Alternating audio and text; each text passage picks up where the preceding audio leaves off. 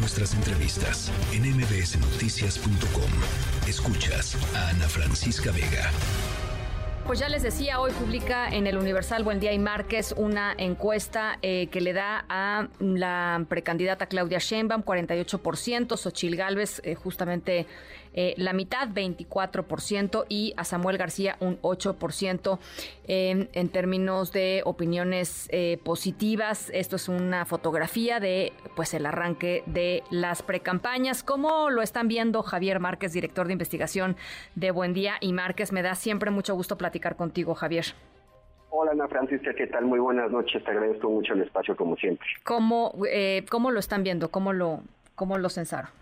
Mira, eh, con respecto a la última medición que tuvimos oportunidad de conversar aquí mismo en tu espacio, Ana Francisca, los cambios han sido pequeños y también valdría la pena eh, comentar que la vez anterior habíamos incluido entre los posibles candidatos Eduardo Verástegui, eh, ya se ve muy difícil que pueda conseguir la candidatura.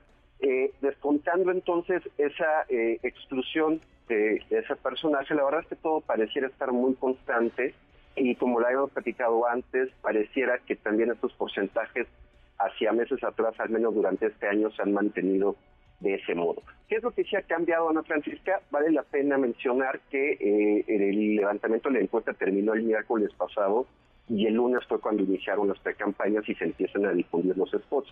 Como bien dices, solamente consiste en una fotografía del inicio de campañas, pero ¿qué sí es lo que hemos observado en las semanas que transcurrieron entre nuestra última medición y esta. Bueno, creo que el cambio más importante sí es un aumento de conocimiento por parte de Xochitl Galvez. Ella pasó de 47% de conocimiento en la medición que teníamos en septiembre a 55%, ah, es decir, un incremento de aproximadamente 8 puntos porcentuales, que es, eh, esa magnitud no la vemos eh, con Claudia Sheinbaum ni con Samuel. ¿Cuál es, pero cuál es el reto de Xochitl Gálvez en la Francisca? Bueno, no ha crecido en porcentajes de opiniones positivas y se ha mantenido también eh, con un alto porcentaje de opiniones negativas.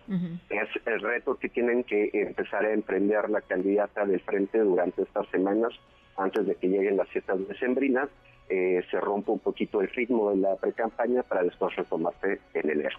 El, el, digamos que las opiniones negativas de Xochitl, mucho supongo tienen que ver con la opinión que tienen los ciudadanos de los partidos que la están postulando, ¿no? Eh, lo que ocurre, lo que podemos observar en los resultados de la encuesta Ana Francisca es, tenemos dos segmentos duros, tanto de la coalición opositora como de la coalición gobernante, esos segmentos duros sí conocen a Xochitl Galvez, tanto los frentistas como los morenistas. Obviamente los morenistas tienen una opinión negativa de ella, mientras que los frentistas tienen una opinión positiva. Claro. El problema es que está ocurriendo que hay personas que nos responden a la, pregunta de intención de voto que votarían por Xochitl Galvez, o, también en el caso de Claudia Sheinbaum, pero me enfocaré en este momento con Xochitl, porque eh, están cruzando muy probablemente con el heurístico del partido porque a la vez que nos dicen que votaría por ella no la conocen, es decir, están votando más bien por el partidismo. Lo que hemos encontrado es que también un alto porcentaje de estas personas que, que te estoy comentando eh, tienen que ver con PRI.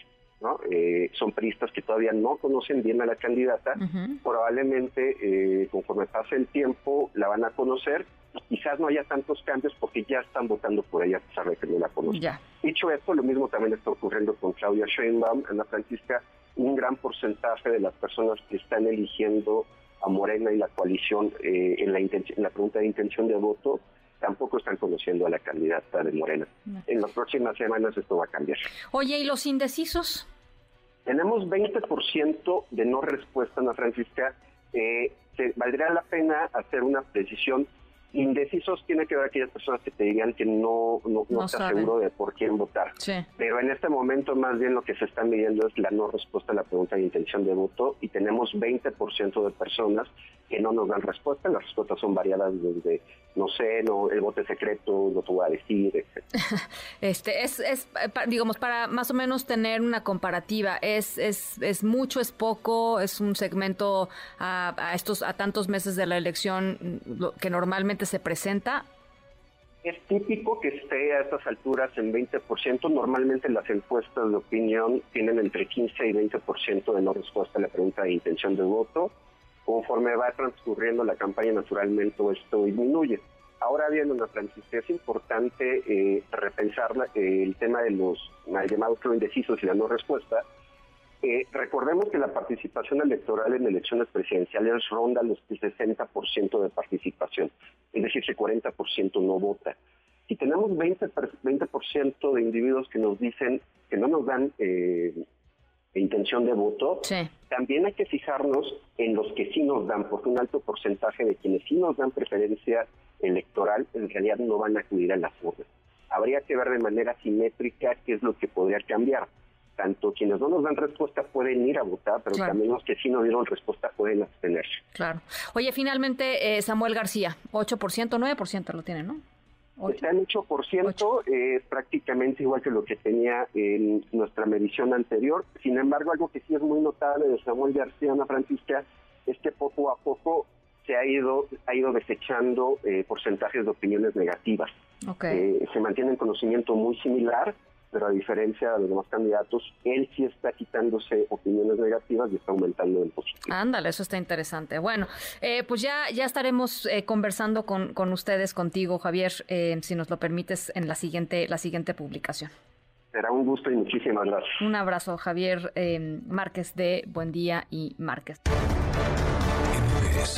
Noticias.